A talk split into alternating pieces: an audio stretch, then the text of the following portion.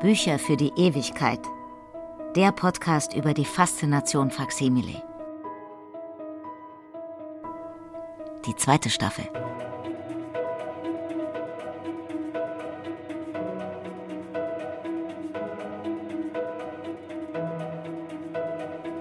Wladimir Balzer im Gespräch mit Menschen, die schöne Bücher lieben.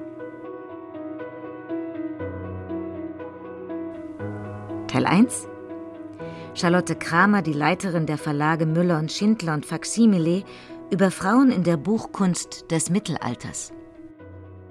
Schönen guten Tag, Frau Kramer. Schönen guten Tag. Ich freue mich auf unsere neue Staffel, auf unseren, auf unseren neuen Podcast, die wir miteinander hier machen werden, um über Frauen im Mittelalter zu sprechen und welche Rolle sie gespielt haben für die Buchkunst. Welche Frauen waren das, die da, ich sag mal, in der Buchkunst aktiv waren? Vor allem natürlich äh, die ganzen Klostergemeinschaften, die hatten Zugang zu Büchern, die hatten Zugang zu Wissen, die waren des Schreibens mächtig und waren natürlich auch verschiedener Sprachen mächtig äh, und konnten somit natürlich auch viel mehr Bildung erwerben. Das war eigentlich eine der wenigen Möglichkeiten, die Frauen auch hatten, wirklich an Bildung äh, zu kommen bzw. sich bilden zu lassen. War natürlich auch einem gewissen Teil, es konnten natürlich alle Frauen ins Kloster, das ist schon richtig, aber es waren natürlich auch vor allem die oberen Schichten, die im Kloster Kloster waren. Also Kloster, das ist ja eher etwas, wo man sich äh, zurückzieht, wo man sich isoliert, wo man vielleicht auch fern ist von der männerdominierten Welt. War das auch so eine Nische, die die Frauen da genutzt haben für sich? Es war eine Nische auf der einen Seite, weil es eben die einzige Möglichkeit war, auch ein selbstbestimmtes Leben zu führen für eine Frau, wenn sie nicht heiraten wollte ähm, und die, die auch Zugang ihr gewährte zur Bildung eben, wenn sie Interesse an Bildung hatte. Aber es war natürlich auch teilweise, und das wissen wir ja auch aus den ganzen Geschichten der äh, adeligen und königlichen Familien, es war natürlich auch eine strategische Position, die zu besetzen war, weil die Kirche natürlich äh, so präsent war in der ganzen Gesellschaft und auch so viel Macht hatte, dass jede Familie auch schaute, dass sie zumindest ein Familienmitglied irgendwo in einem Kloster oder in einer wichtigen strategischen ähm, geistlichen Position sitzen hatte. Und wie lange waren Frauen in diesem Kloster fürs ganze Leben oder teilweise nur für bestimmte Phasen, wo sie dann auch vielleicht bestimmte Bücher machen konnten? Das hing natürlich davon ab. Also wenn wir jetzt Hildegard von Bingen uns vor Augen führen, die war ihr ganzes Leben lang und schon von Kindheit an im Kloster. Wenn wir zum Beispiel Christine Bison uns jetzt vor Augen führen, die ist eigentlich dann erst im Alter ins Kloster gegangen. Da haben wir schon zwei Namen erwähnt, die uns auch in den nächsten äh, Episoden dieses wunderbaren Podcasts beschäftigen werden. Also Hildegard von Bingen, ich glaube, das sagt sehr vielen Menschen was.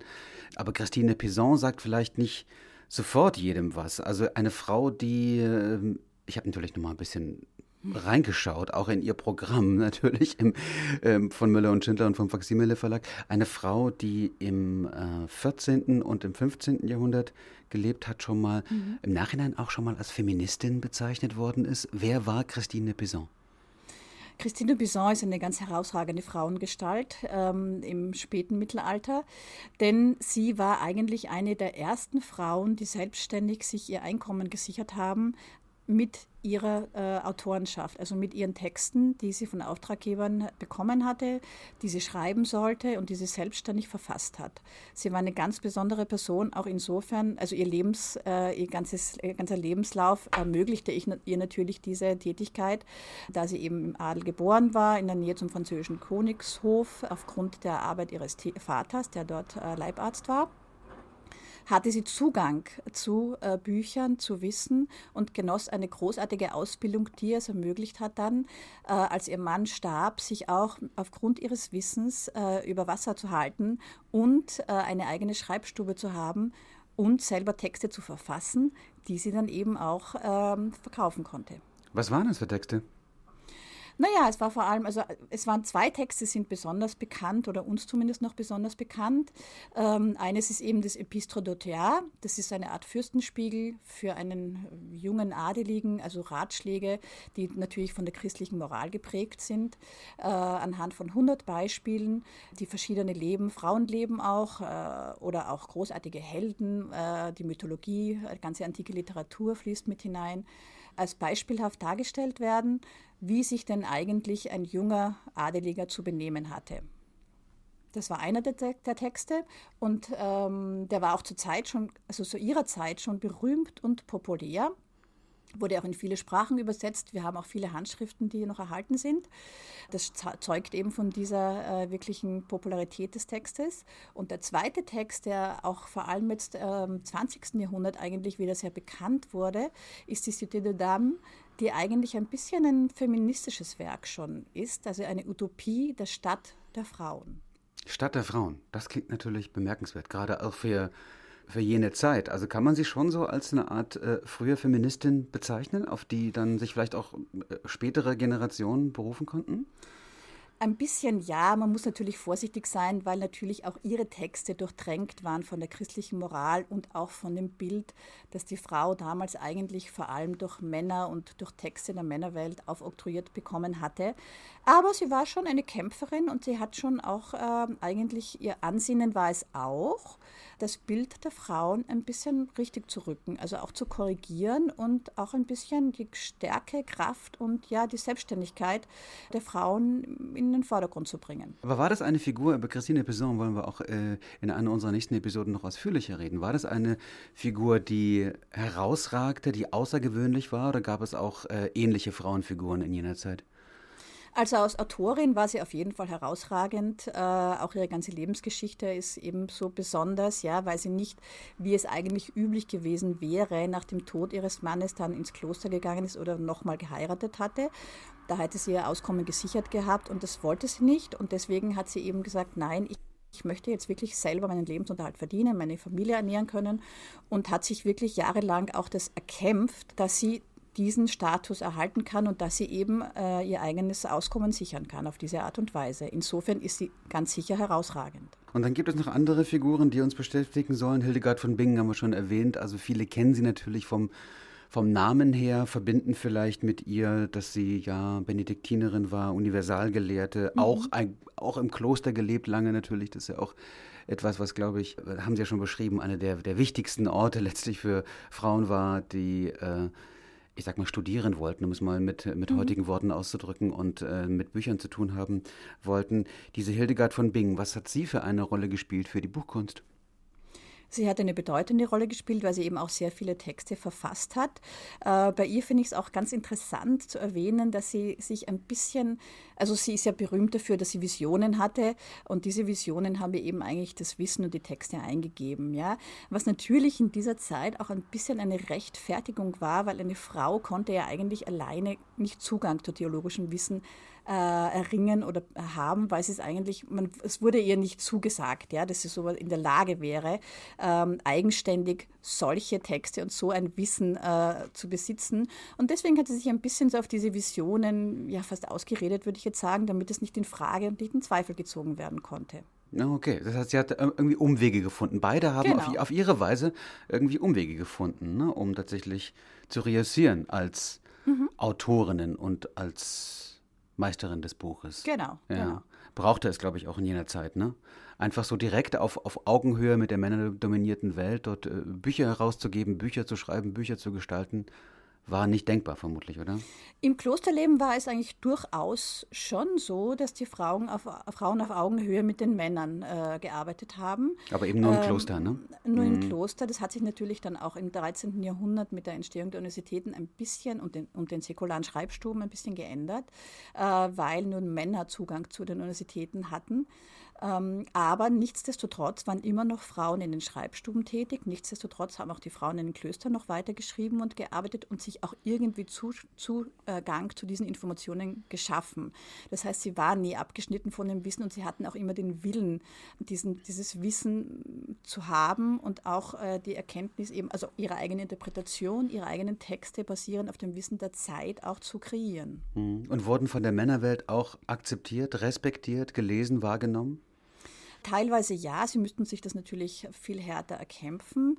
Äh, was für mich auch sehr interessant ist in diesem Zusammenhang, ist immer, dass sie, diese Frauen selber, das betrifft sowohl Christine Pison, wie jetzt im weiteren Sinne eigentlich auch Hildegard von Bingen, äh, sich dann immer selber eigentlich als männlich definiert haben, ja, was sie dann gesagt haben.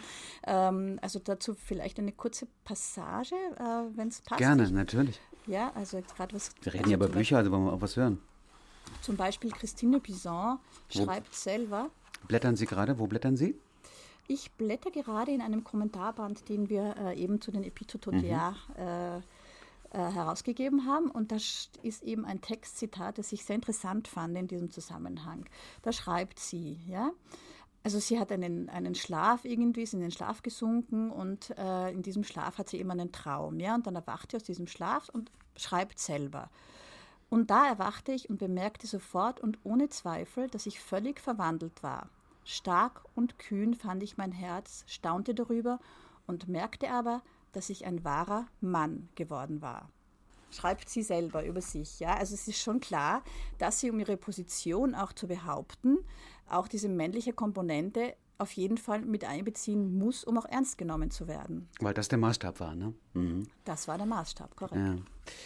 Es gibt noch andere Figuren, die uns interessieren, auch in den nächsten Episoden. Blanche de Castille zum Beispiel ist vielleicht auch in Deutschland zumindest vielleicht nicht allzu vielen Menschen bekannt, aber wenn man sich damit beschäftigt, ist das schon sehr beeindruckend.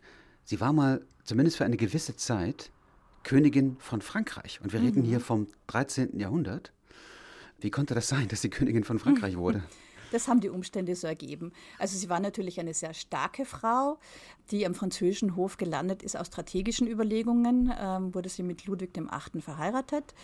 Diese Ehe war anscheinend auch eine ja, sehr glückliche Ehe. Aber ihr Mann starb relativ kurz nach der Eheschließung, beziehungsweise also sie haben nur kurze Zeit äh, gemeinsam äh, regiert. Und sie musste dann für ihren unmündigen Sohn Ludwig IX die Regierungsgeschäfte übernehmen. Und das hat sie sehr geschickt, aber auch sehr bewusst und sehr stark, ja, und auch sehr überzeugt äh, getan und hat eigentlich auch das ganze Leben lang ihren Sohn in den Regierungsgeschäften begleitet. Auch als er auf den Kreuzzug zum Beispiel ging, wurde sie wieder als Regentin eigentlich in Frankreich eingesetzt. Und da hatte sie noch Zeit, sich um Bücher zu kümmern. Ja, das war eine große Leidenschaft, die sie eigentlich mit ihrem Mann auch gehegt hat. Es war ja so, dass sie mit zwölf Jahren an den Königshof gekommen ist. Das heißt, die beiden haben dann auch noch gemeinsam eigentlich eine große Ausbildung und Bildung, äh, bis sie dann wirklich zu einem Königspaar äh, wurden, ähm, durften sie eben diese Zeit noch nützen, waren sehr kunstaffin.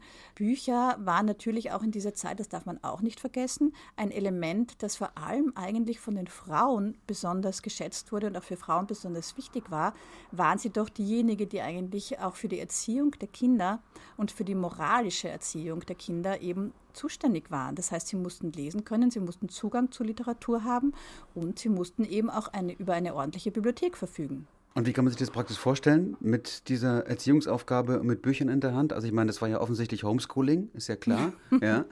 War jetzt nichts, äh, was man irgendwie in, einer, in, einem Schulgebäude machen würde, mhm. sondern, eben, mhm.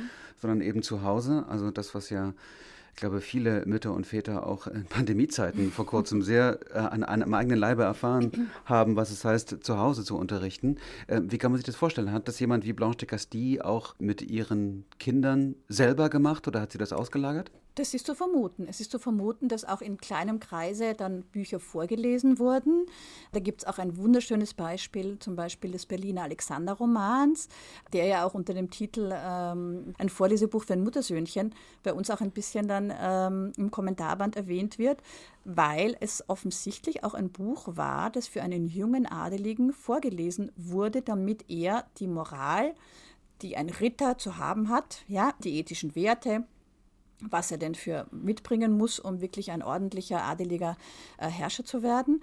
Von seiner Mutter wurde ihm dieses Buch vorgelesen, vermutlich, weil auch in diesem, äh, in diesem also der Alexander-Roman war ja sehr ein beliebtes Thema, ist ja auch ein Abenteurerroman, der für Kinder ja ganz spannend äh, auch zu lesen war aber in diesem Exemplar des Alexander-Romans gewisse Themen auch ausgeblendet werden, also wie zum Beispiel das Liebesleben, äh, Sexualleben von Alexander dem Großen und so weiter, wird komplett ausgeblendet.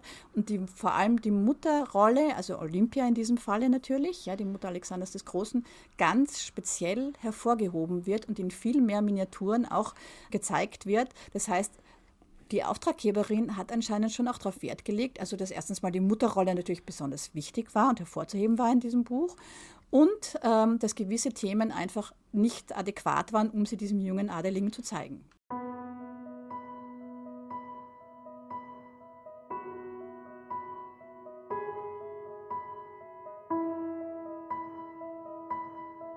Bemerkenswert. Da werden wir sicherlich noch einiges hören in den nächsten Episoden über Hildegard von Bingen, über Christine Pison, über Blanche de Castille, die man, glaube ich, auch im Deutschen Blanca von Kastilien aussprechen kann, mhm. wenn, man, wenn man möchte, oder Blanca de Castilla. Wie auch immer man das, mit welcher Sprache man das äh, machen will, wir meinen dieselbe Frau. Und dann beschäftigt uns auch noch in dieser zweiten Staffel natürlich auch Figuren, von denen man bis heute nicht weiß, ob es sie gab. Vermutlich gab es sie nicht, aber manchmal sind die Geschichten ja trotzdem toll, die es zu ihnen gibt. Die Päpstin Johanna zum Beispiel. Mhm, genau. Von der wird ja behauptet, sie gebe es nicht. Ich persönlich glaube ja dran, aber wer weiß. Äh, vermutlich hat es sie nicht gegeben. Die Geschichte ist jedenfalls sehr, sehr gut, ist ja auch schon in, in diversen Romanen mhm. und Filmen mhm. und Hörspielen verarbeitet worden. Welche Bedeutung hat diese Figur für die Buchkunstgeschichte? Naja, es ist ein paar Mal abgebildet worden, auch in Miniaturen, weil das eine Legende ist, die sich auch ähm, stetig gehalten hat äh, und die natürlich auch unglaublich spannend war, ja, das auszuführen, weil man ist ja angeblich auch erst draufgekommen, dass es eine Frau war, als sie ein Kind geboren hat auf irgendeiner Prozession. Da war dann natürlich irgendwie klar, also das ist jetzt wohl doch kein Mann, ja. und es gibt ja, glaube ich, seit diesem Zeitpunkt auch irgendwie ähm, diesen Männlichkeitsbeweis, den die Päpste antreten müssen, bevor sie überhaupt in ihre Position, also ob es es jetzt heute noch gibt, das glaube ich jetzt nicht. Aber das wurde dann, glaube ich, auch zu einem gewissen Zeitpunkt eingeführt, ja, damit man über jedem Zweifel erhaben ist, dass das auf jeden Fall ein Mann ist und keine Frau in dieser Position überhaupt je sein kann. Hm. Wo kommen wir denn dahin? Wo kommen wir denn dahin? Das ist eine, eine Debatte in der, in, der, in der katholischen Kirche, die ja nun bis heute auch sehr aktuell geführt wird über die Rolle von Männern und Frauen. Ja. Also diese Päpstin Johanna offenbar eine der Figuren, die immer wieder dargestellt worden ist, immer wieder mhm. erkennbar oder unterschiedlich? Haben da sozusagen auch die, die Künstler die Buchkünstler verschiedene Vorstellungen von ihr ja, verewigt? Ja, ja, ganz unterschiedlich. Also da mhm. gibt es natürlich keine, nachdem sie eine Legende ist, gab es jetzt kein Vorbild, wo man sagen muss, so, so muss sie ausgesehen haben. Ja.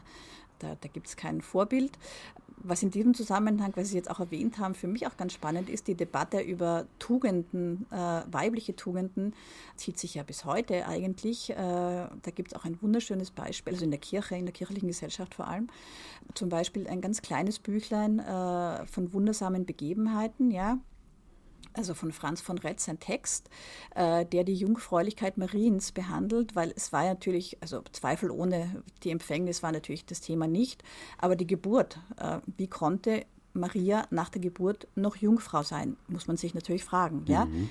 Ähm, und das ist ein Thema, das sich eigentlich bis heute noch, ja, also diese Diskussion gibt es heute noch in der Kirche, wie man diese Geschichte oder wie man das eigentlich ähm, erklären oder rechtfertigen kann, was für mich auch wirklich interessant ist. Ja, das heißt, die Tugend der Keuschheit ist anscheinend immer noch ein so wichtiges Thema, dass man darüber ja. immer noch diskutiert. Ja, allerdings. Und wir merken ja auch, dass äh, gerade die katholische Kirche da einiges durchmacht im Moment, auch sehr mhm. schmerzhafte Reformprozesse und Debatten, die vielleicht eben auch schon, wenn man äh, sich in tolle Bücher oder in Bilder vertieft ähm, aus der damaligen Zeit, als es die Reform Kirche, die Protestanten noch gar nicht mhm. gab, da einiges schon erkennen kann an verschiedenen Themen und Debatten. Was würden Sie sagen? Was für ein Frauenbild, jetzt mal jenseits der konkreten Figuren, über die wir gesprochen haben, was für ein Frauenbild ist eigentlich auf diesen Werken zu sehen? Es ist eigentlich ein sehr ja, duales und auch ein polarisierendes Frauenbild, äh, was sich jetzt eigentlich auch durch die ganze Mentalitätsgeschichte und äh, des Mittelalters zieht. Also es sind ja immer, fast alles hat immer zwei Bedeutungen. Also wir können die Eva finden, wir können die Maria finden, die ja auch ganz stark im Kontrast zueinander stehen.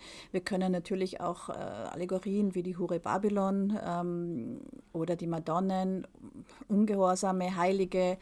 Also wir finden einfach durchwegs eigentlich alles, vor allem natürlich christliche Darstellungen äh, im Zusammenhang mit christlichen Texten, aber natürlich auch Herrscherinnen, Abbildungen von Herrscherinnen, das haben wir auch nicht so selten, Dedikationsbilder und natürlich auch die ganze äh, Mythologie, antike Literatur, beziehungsweise dann auch ein bisschen später ähm, in der ganzen äh, Literatur, Allegorien, die die Tugenden und Laster personifizieren, die auch oft von Frauen dargestellt wurden, aber nicht nur natürlich. Und erkennt man denn, wenn, wenn Frauen zum Beispiel Auftraggeberinnen waren oder vielleicht selber auch Künstlerinnen waren, dass die Frauenbilder dann auch anders aussehen? Das erkennt man insofern vielleicht, aber wir haben ja das große Glück, dass wir teilweise in den Handschriften dann eben solche kleinen Darstellungen drinnen haben, wo sich dann die Auftraggeberinnen oder Autorinnen selber abbilden, was ja auch von einem gewissen Selbstbewusstsein eigentlich zeugt, äh, wie zum Beispiel dieses wunderschöne Beispiel vom Hortus Deliciarum, wo sich dann eben die, das ganze Schreiberteam dieses unglaubliche Buch, also eine Enzyklopädie der Zeit eigentlich, über 700 Seiten mit dem Wissen der Zeit, in jahrelanger Arbeit ähm, erarbeitet haben, die lassen sich dann am Ende dort alle abbilden. Ja? Jede Nonne selbst, also Herat selber und auch die Nonnen, die mitgearbeitet haben an diesem großartigen Werk. Und das zeugt doch schon von einer gewissen ja, von einer gewissen Eigenständigkeit und Überzeugtheit und auch von einem gewissen Selbstbewusstsein. Charlotte Kramer, Sie als Chefin von zwei wichtigen Verlagen, Müller und Schindler und Faximile Verlag, was bedeutet es Ihnen eigentlich, als Frau haben Sie dann nochmal einen besonderen Blick auf Frauenfiguren, auf Frauen im Mittelalter, die eine Rolle spielten für die, für die Buchkunst? Ja, natürlich äh, spielt das eine Rolle. Ähm, also jetzt sekundär würde ich sagen bei der Auswahl von unseren Projekten. Aber zum Beispiel äh, eine Handschrift der Christine Bison herauszugeben, war mir schon wichtig. Äh, es gibt nämlich keine Faximile-Ausgabe von ihren Texten, von keinem ihrer Texte. Das heißt, unseres war das erste Faksimile von einem wirklich wichtigen Text des Mittelalters. Und insofern spielt es für mich natürlich eine Rolle zu sagen, ja, also diesen Text müssen wir als Faksimile-Ausgabe herausgeben, müssen wir wissenschaftlich kommentieren. Und ich sehe mich natürlich ein bisschen auch, sie war ja auch eine Verlegerin, diese Verlegerinnenrolle, ja, so ein bisschen weiterzuführen, hat doch auch was äh, Interessantes. Ja, absolut. Also das äh, wollte ich gerade sagen. Das liegt eigentlich äh, nahe, wenn man auch so Bilder von ihr sieht, wie sie da von mhm. Büchern umgeben ist. Das ist ja etwas, wo, also von, von, von offenbar sehr kostbaren Büchern umgeben ist. Ja. Das ist ja etwas, wo sie sich, glaube ich, auch wie ein Fisch im Wasser fühlen. Ja, natürlich, natürlich. Also es ist ja auch für mich zum Beispiel faszinierend, ja, wenn wir jetzt zum Beispiel von dem Gebetbuch der Anne Bretagne hm, sprechen, die eben auch ein, ein, Gebetbuch für sich in Auftrag gegeben. Das war, also es war doch war üblich in gewissen Kreisen, dass natürlich jede Dame ihr eigenes Gebetbuch hatte. Das teamte sich so. Aber wenn wir von Anne Bretan sprechen zum Beispiel, müssen wir uns mal überlegen, die hatte vermutlich eine Bibliothek von über 3000 Büchern, hm. auf die sie Zugriff hatte. Das muss man sich mal vorstellen. Und zwar vor dem Buchdruck. Wir reden hier über handschriftliche Bücher. Richtig, ne? ja, richtig. Ja. Das ist unglaublich. Nicht etwa aus dem Buchladen irgendwie ge geholt, sondern tatsächlich alles mhm. in Handarbeit hergestellt. Also Frauen spielen eine ganz, ganz große Rolle in der Buchproduktion und es zum Beispiel ist es ja jetzt wieder, also es wurde jetzt, glaube ich, eine, eine Ausgrabung. Ähm, da wurden in Zähnen von Nonnen wurde Lapislazuli-Pigment gefunden, äh, was jetzt wieder bestätigt hat, dass die, die Nonnen eben auch in der äh, Buchproduktion eine wesentliche Rolle gespielt haben, was da jetzt für mich überraschenderweise mit einer unglaublichen Entdeckung, äh, also einer unglaublichen Entdeckung gleichkommt oder also wir sprechen jetzt vom Jahr 2019, äh, wo mit Überraschung dieses, äh, ja, wie soll ich sagen, diese Erkenntnis gewonnen wird, wo wir schon seit Jahren wissen, dass in Klostern natürlich eine rege Buchproduktion herrschte. Es ist ja auch so, dass man nicht vergessen darf, dass im Mittelalter sehr selten der Schreiber also der Kopist oder auch ähm, die Miniaturisten mit ihrem Namen gezeichnet haben. Das heißt, wir können überhaupt nicht davon ausgehen, dass der Großteil der Bücher von Männern hergestellt wurde. Wir wissen es schlicht nicht, weil der Großteil anonym entstanden ist. Und da vermutlich sehr viel mehr Frauen dahinter saßen und dort gearbeitet haben, als vielleicht die Geschichtsschreibung lange zugeben wollte. Oder muss man da auch ein bisschen, muss man da auch äh, Dinge hervorholen, die vergraben waren? Es ist auf jeden Fall klar, dass in den Klöstern Frauen Zugang zu Wissen hatten, Frauen durchaus schrieben, malten und tätig waren in dieser, in dieser äh, Welt. Das heißt, es ist nichts Besonderes gewesen, sondern sie waren da auf Augenhöhe mit ihren männlichen Genossen. Ich freue mich sehr, noch mehr zu erfahren über Frauen in der Buchkunst. Und wir haben es gehört von Charlotte Kramer, der Leiterin von Müller und Schindler und dem Faximile Verlag, dass Frauen als Buchherstellerinnen, als Buchmalerinnen, als Schreiberinnen und äh, tatsächlich auch als Eigentümerinnen von beeindruckenden Bibliotheken damals eine Selbstverständlichkeit waren. Zwar vor allem in den Klöstern, aber auch an den Höfen. Und das wollen wir ein bisschen vertiefen in den nächsten Episoden. Hildegard von Bingen soll uns beschäftigen. Christine Pison freue mich auch besonders drauf, weil die ja für Charlotte Kramer offenbar auch nochmal eine sehr wichtige Figur ist, auch persönlicherseits. Blanche de Castille und die Päpstin Johanna. Vielleicht haben wir ja bis dahin rausbekommen, ob es die Päpstin wirklich gegeben hat. Mal sehen. Wir werden es sehen. Charlotte Kramer, ich danke Ihnen bis hierhin. Ich freue mich auf unsere weiteren Ausgaben. Ich auch. Vielen herzlichen Dank.